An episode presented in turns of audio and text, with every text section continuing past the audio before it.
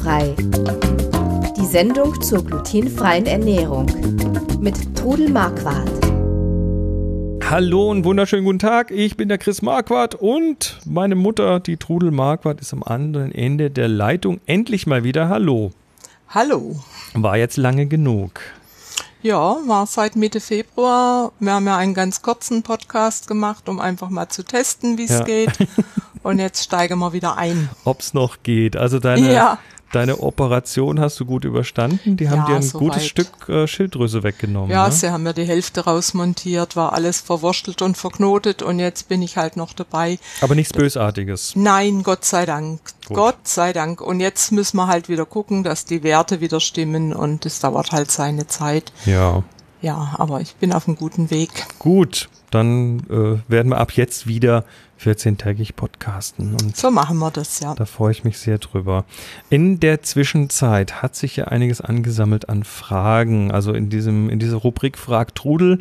Wer sie nicht kennt, ihr könnt eure Fragen hier auch reinbringen. Und zwar geht ihr auf glutenfrei-kochen.de, da wo die ganzen Rezepte sind. Und dort auf den Podcast. Und dann äh, gibt es einen großen grünen Knopf, Frag Trudel, und da könnt ihr eure Fragen reinwerfen. Und das haben zum Beispiel getan die Jeannette, die Renate und die Elena. Und äh, die Fragen sind teilweise, die liegen hier schon so lange auf Halde, dass die erste Frage eigentlich zum falschen Zeitpunkt kommt, weil wir haben jetzt April, wo wir das aufnehmen. Und die Jeannette fragt, hallo Trudel, hast du auch ein Rezept für glutenfreie Neujahrsbrezeln? Ja, Jeanette, ich hatte die Frage auch gesehen und habe daraufhin natürlich gleich eine Neujahrsbrezel gebacken. Also Aber ihr könnt die mit jedem süßen oder salzigen Hefeteig könnt ihr eine Neujahrsbrezel machen. Das ist also gar kein Problem, wenn man weiß, wie man eine Brezel formt. Aber alles Schau klar. mal, gibt's jetzt inzwischen. Auch also auf glutenfreikochen.de. Ja, äh, können wir ja verlinken vielleicht noch genau. das Rezept. Werden wir tun. Ähm, die Renate hat äh, hat uns das hier geschrieben. Ich lese mal vor. Liebe Trudel, lieber Chris, zuerst mal herzlichen Dank für den tollen Podcast. Es wird von euch so viel Zeit und Energie investiert und das alles kostenlos für uns Zölis. Hut ab vor euch. Es wird nie langweilig, euch zuzuhören. Jedes Mal sehr interessante und sehr informative Beiträge. Man lernt immer wieder von euch dazu. Hoffe, ihr habt noch lange Freude am Podcast. Ja, ja, das hoffen wir auch. Renate, danke für deine Komplimente und ja, ich mache das einfach gern und helfe euch gern mit meinem Wissen und ja, so ja. machen wir das weiter. Also wunderbar, freut, freut, uns, Lob freut uns immer. Also ja, auf die, auf, aber auch konstruktive Kritik ist wichtig. Ja, natürlich. Sagt uns, wenn irgendwas nicht passt oder wenn wir mal wieder Blödsinn erzählen. Machen wir selten, aber manchmal vielleicht schon. Schauen wir mal. Die Renate. Oh, das ist eine interessante Frage. Welche Funktion hat der Rübensirup beim Brotbacken? Für was kann man den Sirup noch verwenden? Einfach in jedes Brot mischen? Fragezeichen. Also der Rübensirup, der ersetzt mir beim Brotbacken so ein bisschen das Malz. Malz ist sehr gut zum Brotbacken, aber das Malz ist halt aus Gerste und äh, mhm. eignet sich nicht so für glutenfreies Brot. Also äh, ja, du kannst es zum Brotbacken benutzen, du kannst es aber auch aufs Brot streichen, den Rübensirup. Meine Mutter stammte ja aus dem Rheinland und da hat man Butterbrot mit Rübensirup gegessen oder oder Reibekuchen, das sind so wie so Röstis und da dann Rübensirup drauf gestrichen. Das ist so honigähnlich von der Konsistenz. Ja, und also in halt jedes, Geschmack, ne? Ja, ich würde es nicht in jedes Brot mischen, in helle Brote nicht, aber in dunkle Brote kannst du immer gut einen Esslöffel voll Rübensirup reintun. Gibt dem Brot auch eine schöne Farbe. Und was ich noch gelesen habe, war, dass der Rübensirup, ähm, weil er halt auch Zucker enthält, ähm, ein bisschen Futter auch für die Hefe ist. Das Natürlich. heißt, die, die Hefe, die arbeitet dann auch besser, wenn, oder auch jedes Triebmittel Brot. im Prinzip. Ne? Ja, klar. Mhm. Die Hefen fressen Zucker und dann machen die Kohlendioxid-Pupse und die machen dann das Brot luftig. Ja, probier's einfach mal aus. Ich hoffe, dass du das äh, findest in Supermärkten in der Nähe oder bei der Marmelade steht's eigentlich. Ist das eine regionale Geschichte? Gibt es Gegenden äh, in Deutschland oder im deutschsprachigen Raum, wo es keinen Rübensirup gibt? Nee, ich denke, also ich kriege hier in Süddeutschland auch, also bei der Marmelade, Grafschafter, Rübensirup. Mhm. Es gibt sicher auch andere Marken, aber das ist halt den, den ich kenne. Und äh, ja, im Rheinland wird er sicher mehr benutzt als bei uns in Süddeutschland.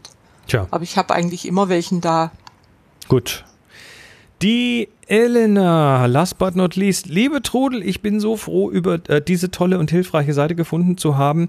Ich schreibe aus Italien, wo man leider verschiedene Zutaten nicht oder nur schwer findet. So zum Beispiel, aha, Traubenkernmehl und Rübensirup. Also die Elena hat Probleme. Was, mit was kann ich diese beiden Zutaten ersetzen? Herzlichen Dank im Voraus. Wundert mich eigentlich, dass es in Italien, wo es so viel Wein gibt, kein Traubenkernmehl gibt. Es wird ja aus diesen Kernen wird es ja äh, gemahlen und es ist eigentlich ein sehr hochwertiges Mehl. Man kann aber die Brote auch ohne Traubenkernmehl backen, dann einfach das mit einem anderen dunklen Mehl ersetzen.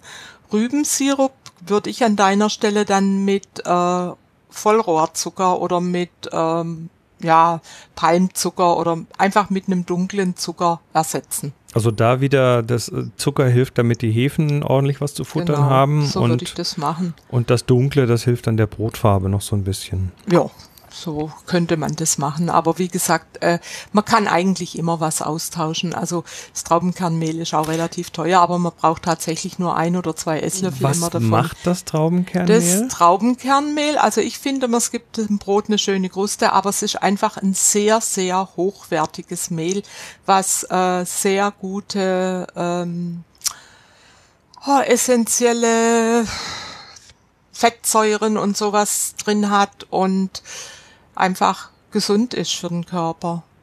Also ich habe es eigentlich immer da. Was, macht das auch was an, an, der Konsistenz, am Backergebnis? Nee, das würde ich also jetzt nicht sagen, dass es an der Konsistenz was ausmacht, aber also ich habe schon festgestellt, erstens mal gibt es im Brot eine schöne dunkle Farbe, zweitens mal gibt es dem Brot eine schöne Kruste. Ah, okay. Das ist das, was ich festgestellt habe. Mhm. Aber man muss es nicht nehmen, man kann auch was anderes dafür nehmen. Also ja, ein, was denn zum Beispiel? Ein anderes dunkles Mehl, weiß ich, Kastanienmehl oder, mhm. oder ähm, Teffmehl, dunkles Teffmehl, also das kann man dann schon auch damit ersetzen. Ich würde es einfach mal ausprobieren. Ich mag es auch gerne vom Geschmack her, das Traubenkernmehl. Hat einfach so einen nussigen Geschmack und ja, ist einfach gut. Ich, ich, glaub, ich glaube, der wichtigste, der wichtigste Hinweis hier ist das Ausprobieren. Einfach mal ja, testen ich, mit anderen Sachen. So kommt man dann immer drauf, wie es dann wird. Also ich probiere immer noch laufend Neues aus und finde es total spannend, was dann am Ende rauskommt. Super. Letzte Woche haben wir wieder Fotoshooting gehabt für das Glutenfree Magazin und da kommen dann im nächsten Heft äh, Vorteige und lange Teigführung, tolle Brote. Also macht Spaß. Ja, dann sind wir wieder am Ende der Sendung angekommen. Janette, Renate, Elena, wir sagen danke für die Fragen. Wir haben eine ganze Menge weitere Fragen noch auf Halde, die kommen dann in den nächsten Sendungen. Und bis dahin wünschen wir euch was. Solltet ihr selber Fragen haben, werft sie uns rein. glutenfrei-kochen.de und dort auf dem Podcast großen grünen Knopf fragt Rudel und wir freuen uns von euch zu hören. Bis dann, macht's gut und tschüss. Tschüss. Sie hörten glutenfrei. Die Sendung zur glutenfreien Ernährung mit Todel Marquardt. Über 900 glutenfreie Rezepte und weitere Informationen auf www.glutenfrei-kochen.de.